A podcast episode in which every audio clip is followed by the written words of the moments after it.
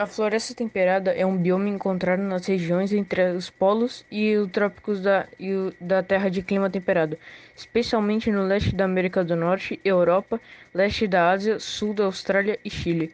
Ela inclui uma diversidade de tipos de vegetação e caracteriza-se pela presença de árvores com folhas largas e principalmente decíduas. Nessas florestas, a temperatura pode variar entre menos 30 graus Celsius no inverno e 30 graus Celsius no verão e o solo é muito mais rico em nutrientes do que o solo das florestas tropicais.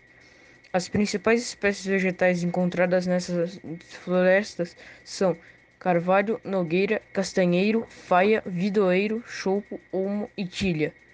Elas são também onde muitos de nossos alimentos que compramos preferidos primeiro veio. Nozes, maçãs, cogumelos e açúcar de bordo são todos alimentos da floresta temperada. Nelas, é, muitos animais como as cabras da montanha, cervos, esquilos, marmotas e alces vivem lá. Infelizmente, o aquecimento global tem levado a alterações geográficas nas limitações ao crescimento das árvores em zonas de alta latitude. A causa seria as mudanças na temperatura e na disponibilidade de água, sugeriu o estudo de um grupo internacional de pesquisadores.